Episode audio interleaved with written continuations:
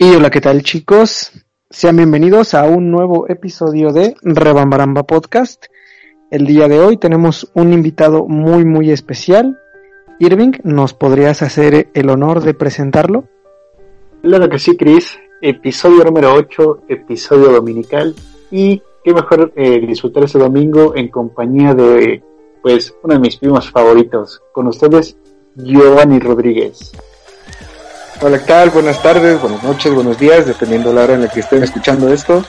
Pues me siento muy, muy honrado, muy orgulloso de compartir con ustedes este proyecto. Pues, como lo acaba de decir Irving, eh, somos primos. Y Chris, pues bueno, en poco tiempo se ha convertido en, en un muy buen amigo y, y bueno, muchísimas gracias por la invitación. No, no, hombre, nada, gracias a ti por aceptarlo. Y pues bueno, empezamos en este capítulo. Irving, pues nos ayudarías a explicar la dinámica y a dar inicio con esta entrevista. Claro que sí. Eh, pues bien, Jesús, sé que nos has estado escuchando, pero aún así ahí te va la dinámica. Eso consiste en una plática normal, amigo. Nosotros te vamos a hacer preguntas y tú nos vas a dar respuestas. Tan simple como eso. Perfecto. Pues para arrancarnos en esto, eh, hay que dar una pequeñita introducción sobre, sobre tu pasado. Y sé que hace algunos años tú eh, perteneciste a una academia de baile.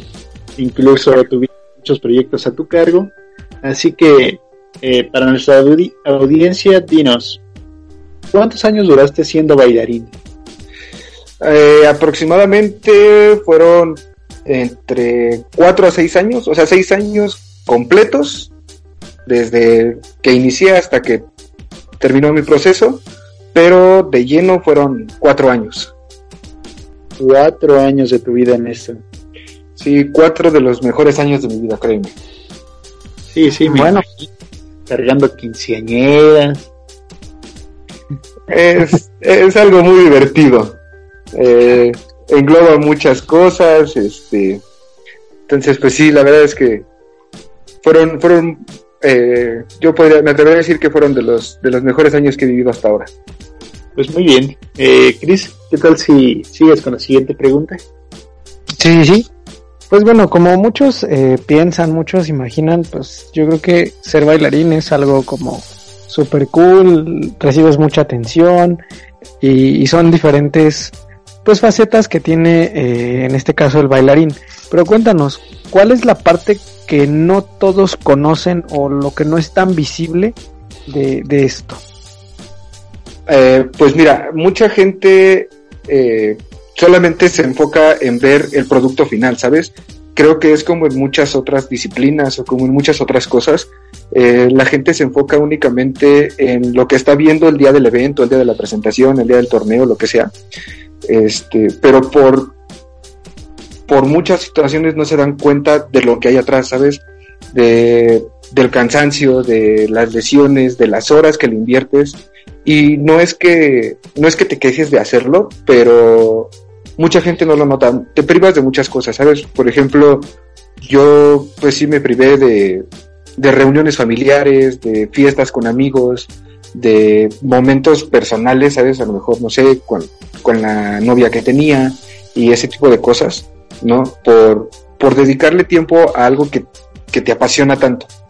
Y a veces es muy fácil para la gente decir, ah, es que este chavo no bailó bien, o este chavo lo hizo mal.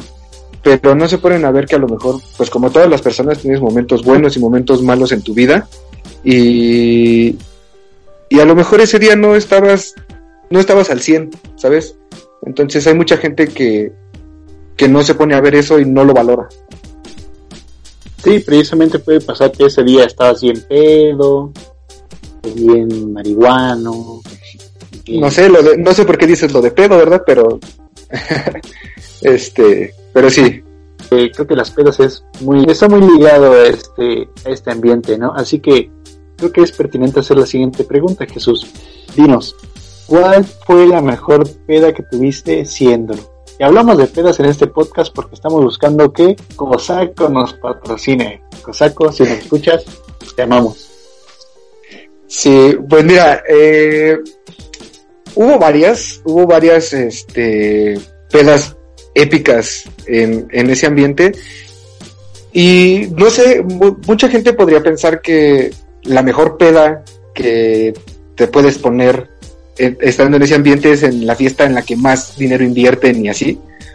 Pero, pero no, realmente creo yo que una de las pedas más épicas que a mí me tocó estando ahí fue en una ocasión que, que nos tocó ir a un evento, eh, me parece que es por la colonia Guerrero, algo así cerca de Tepito, porque era en la, de esas calles que tienen nombres como de oficios este, lamineros y así. Estuvo la, la fiesta super cool en el, en el salón y todo, y después del salón, como era fiesta de, de unos familiares de otro chavo que bailaba con nosotros, nos fuimos ahí por la raza a una como vecindad en un callejón.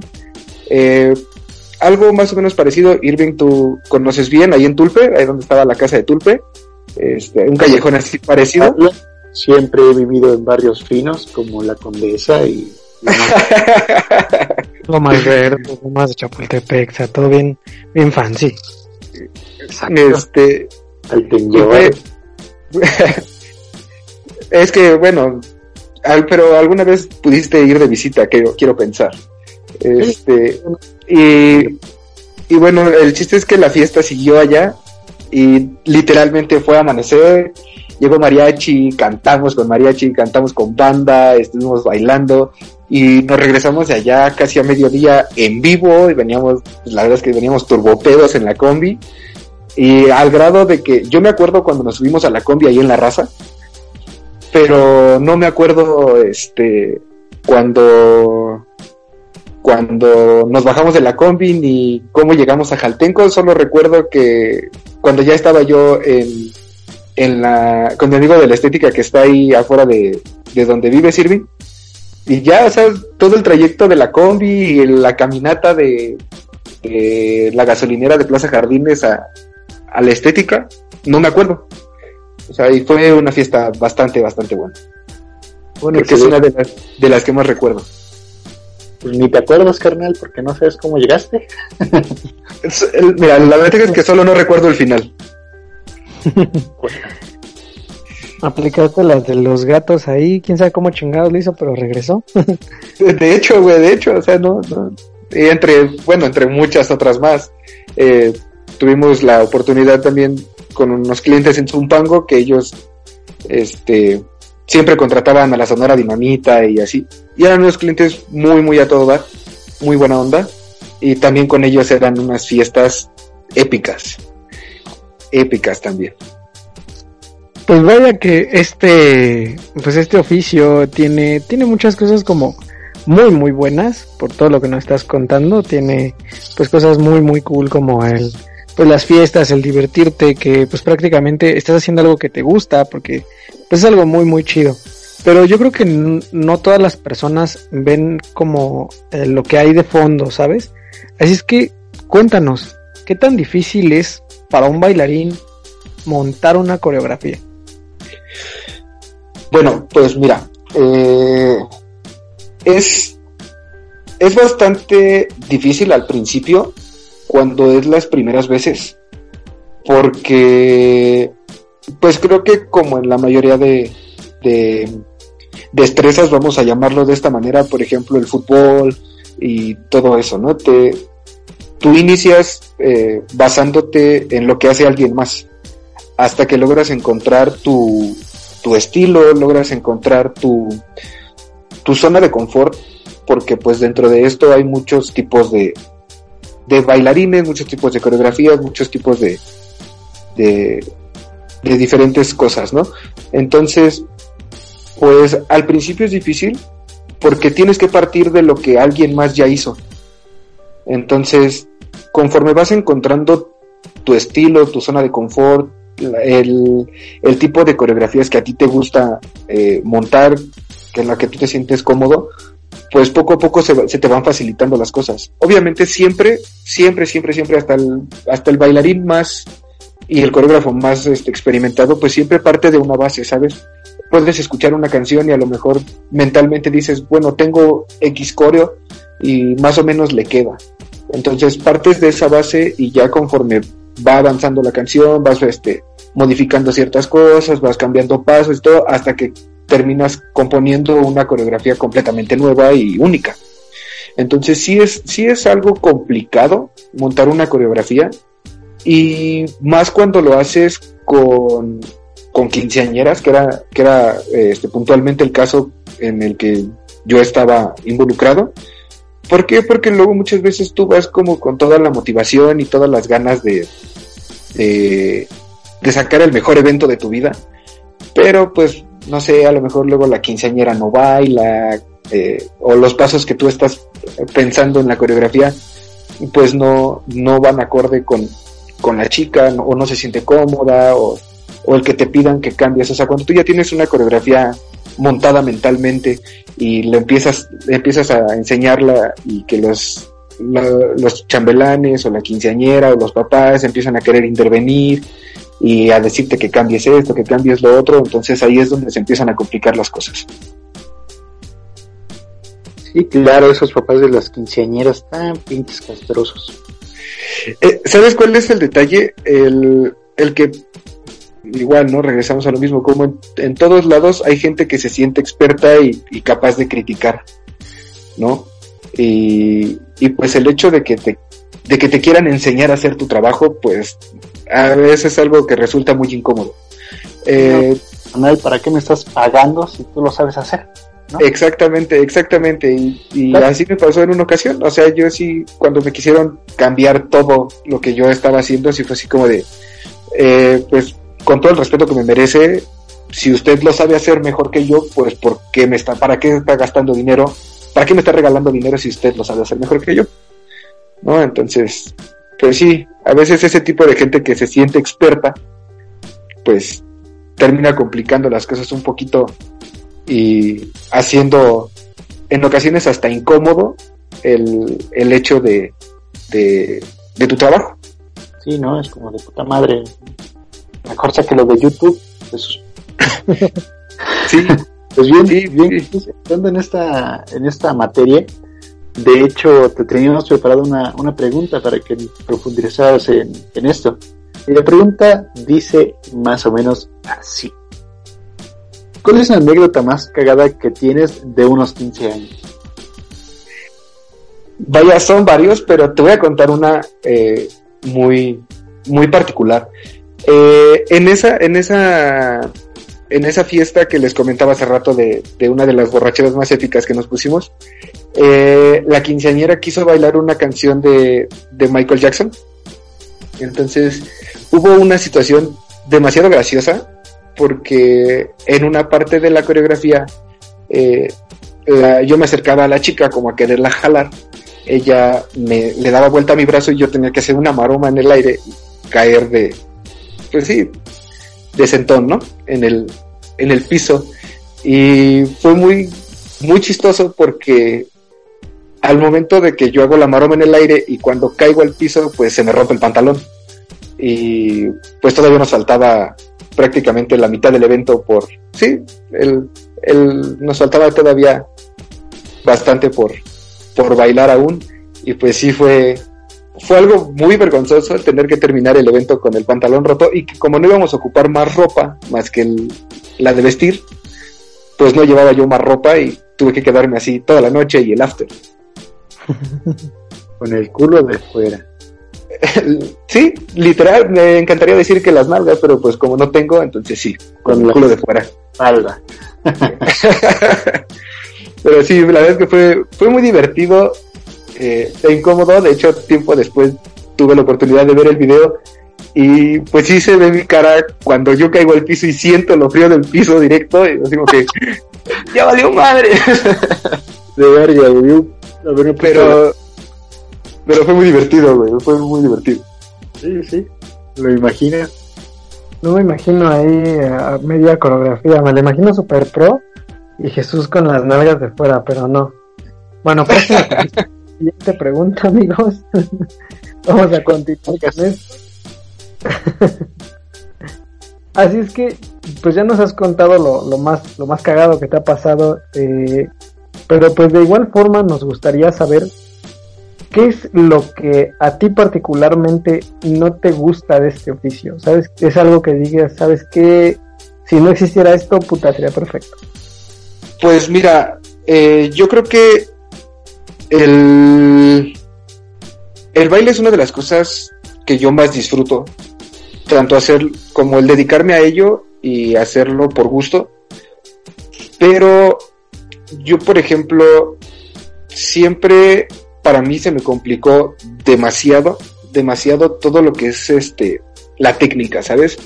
Eh, los giros, tanto de jazz como de ballet, eh, la elasticidad, o sea, yo tengo la elasticidad de un tubo de cobre, porque a pesar de que soy una persona en estos momentos de complexión delgada, pues no puedo tocarme las puntas de los pies. Ni aún después de haber hecho los calentamientos ni los ejercicios y todo eso. Entonces yo creo que siempre mi talón de Aquiles y mi dificultad más grande fue toda esa cuestión de, de la técnica, del que todo se viera así como muy, muy este, muy estilizado, muy, muy perfecto, muy como lo es el ballet y el jazz. Eh, entonces toda esa cuestión de la técnica siempre para mí fue demasiado complicado. No puedo decir que si no existiera sería perfecto porque al final de cuentas tiene que haber técnica en un bailarín, ¿no? Pero sí fue mi, mi dolor de cabeza y siempre ha sido mi, talón de Aquiles toda la cuestión de la técnica. Así como en Bob Esponja, la técnica para hacer burbuja. Exactamente, algo así.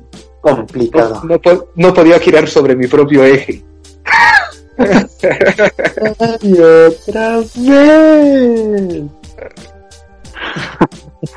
pues bien, Jesús, eh, a mí me da mucha curiosidad el saber, porque bueno, México mágico y si bien tenemos bailes muy, muy elegantes, también tenemos unos bailes muy cagados, ¿no? Ajá. ¿Cuál fue la coreografía más cagada en la que participaste? Ya sea que tú la montaras o ya sea que tú bailaras así, estilo eh, cholos o, o, lo que sea. ¿Cuál fue la más cagada?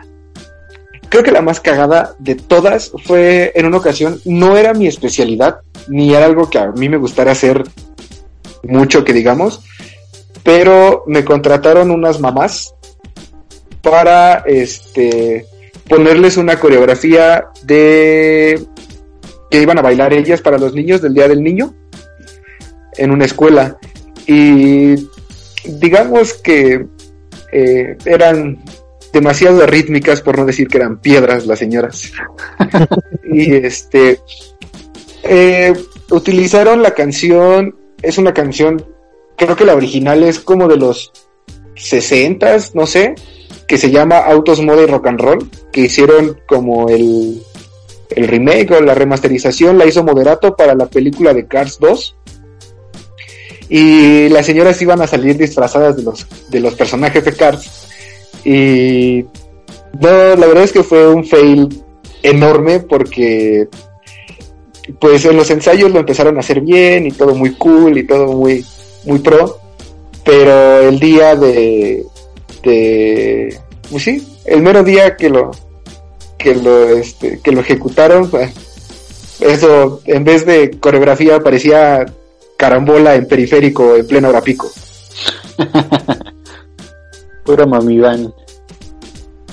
No, estuvo, estuvo muy, muy, muy, muy, este, creo que es esa de las, de las coreografías más, sí, de, fue un fail total, o sea, sí.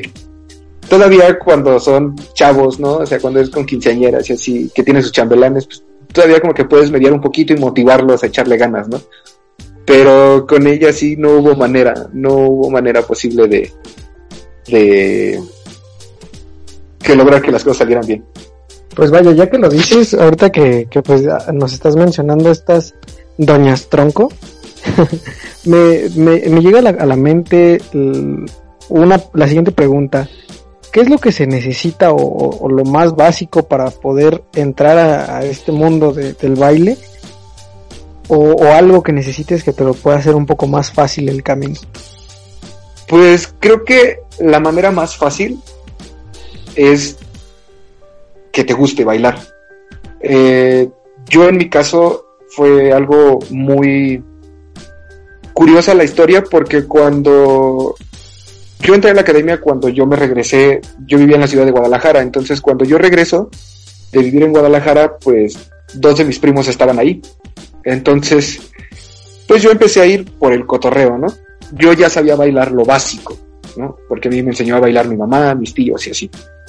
Yo ya sabía bailar lo básico.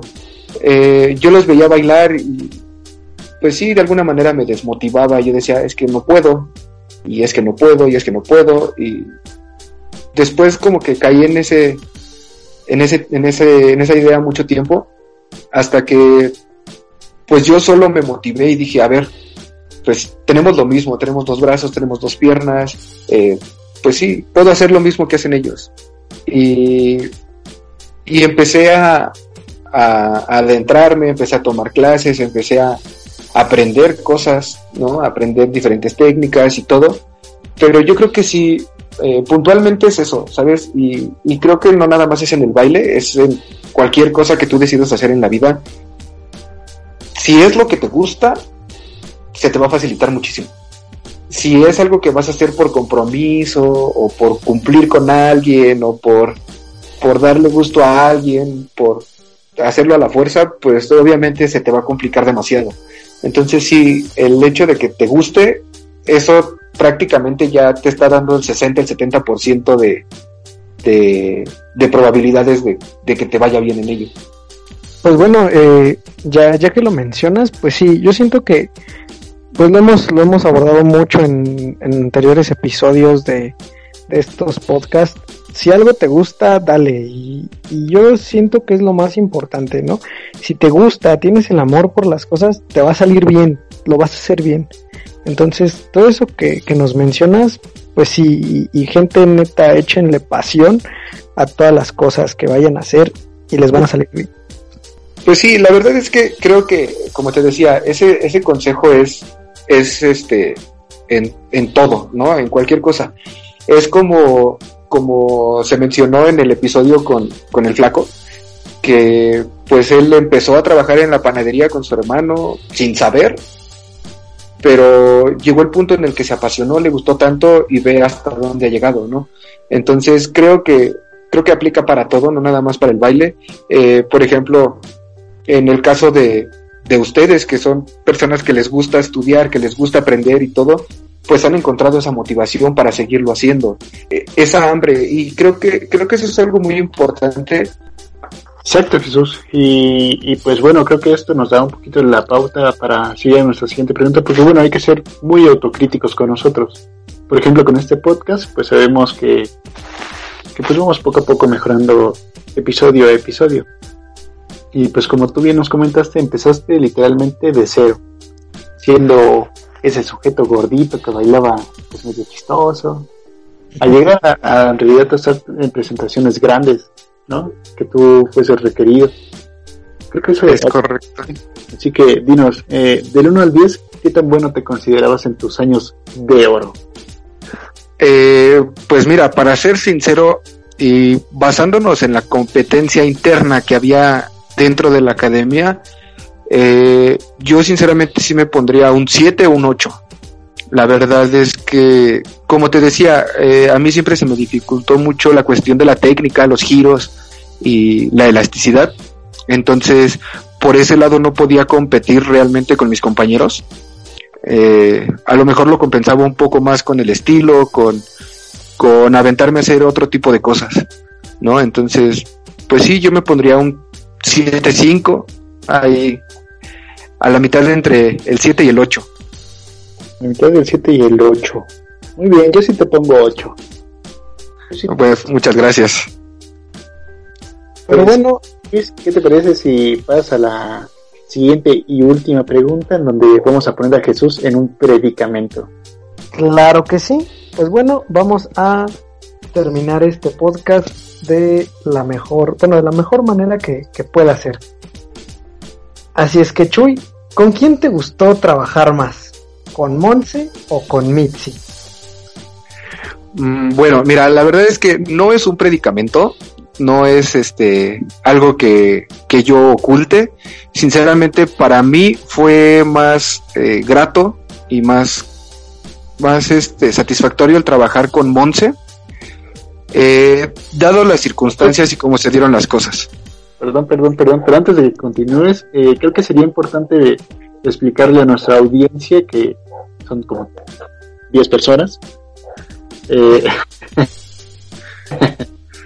el, decir quién es Monse y quién es Mitzi y, cómo es que trabajaste con ellas. Ok, pues mira, eh, Mitzi y Monse son dos de nuestras primas, de Irving y Mía. Este, y bueno, el cómo llegué a trabajar con ellas. Con Mitzi, eh, ellas, ella había eh, solicitado los servicios de, de la chica que era mi novia en ese momento, dado que ella también se dedicaba a esto.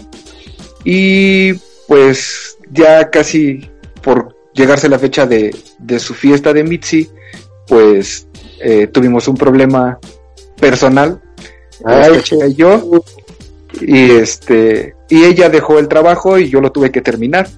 Entonces, bueno, eh, no, no tuve ningún problema con hacerlo, ni, ni me sentí incómodo, al final de cuentas, pues es mi prima y la quiero mucho.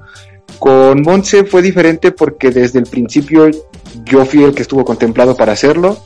Eh, tuve toda la libertad para hacer este lo que, lo que sabía hacer y fue, fue más grato por el hecho de que en el, en el caso de, de la fiesta de Monse, pues el trabajo fue completamente mío y fue la oportunidad perfecta para que mi familia viera, me viera hacer lo que más me gusta hacer o lo que más me gustaba hacer en ese momento y se dieran cuenta que era bueno en eso, ¿sabes? Entonces, por esa simple razón es por lo que fue más grato para mí trabajar con Monse, dado que ahí fue donde mi familia vio mi trabajo y aparte fue algo que disfruté mucho porque estuvieron mis primos, estuvieron toda la familia involucrada de alguna manera en la fiesta y fue algo completamente fuera de lo normal la fiesta de Monse. Eh, pues muy bien, sí, sí, realmente fue un trabajo muy agradable. Eh, yo fui uno de los chambelanes. Me atrevo a decir que fui el que mejor bailó, el que más guapo se vio y el que más ligues consiguió en esa fiesta. Claro que sí. Eh, bueno, vamos a dejarlo en que sí. No, no, voy a, no voy a entrar en polémicas. Este, la verdad es que todos se rifaron, dieron el, dieron el de 100 100 en ese, en ese, en esa fiesta y en general, créeme que de todas las presentaciones que pude, que pude tener, esta es una, sin duda entraría en mi top 3 de presentaciones. Uh, qué lástima que no entre en el top 1, pero eso es lo que hay, ni modo. Pues nada, Jesús, en realidad eh, creo que solo queda agradecerte por tu tiempo.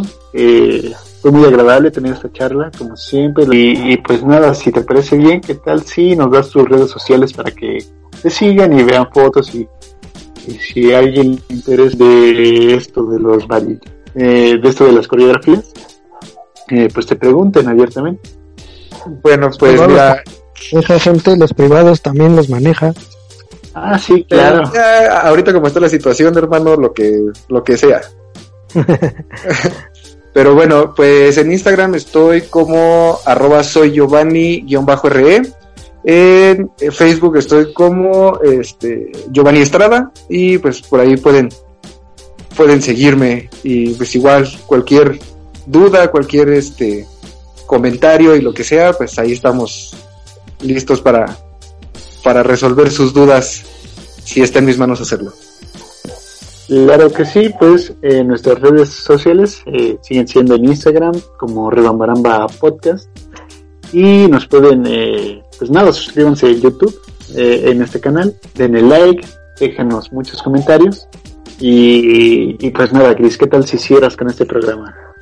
Claro que sí, pues bueno, muchas gracias eh, Jesús, pues por tu tiempo, por todos estos eh, consejos que nos acabas de impartir. Y pues Irving, igualmente, muchísimas gracias por tu tiempo. Así es que, pues nada, gente, síganos en nuestras redes sociales, YouTube, Spotify, iBox. Y pues bueno, esperemos que estén teniendo un excelente día, que sigan teniendo un excelente día y sigan haciendo una rebambaramba. Bye. Saludos.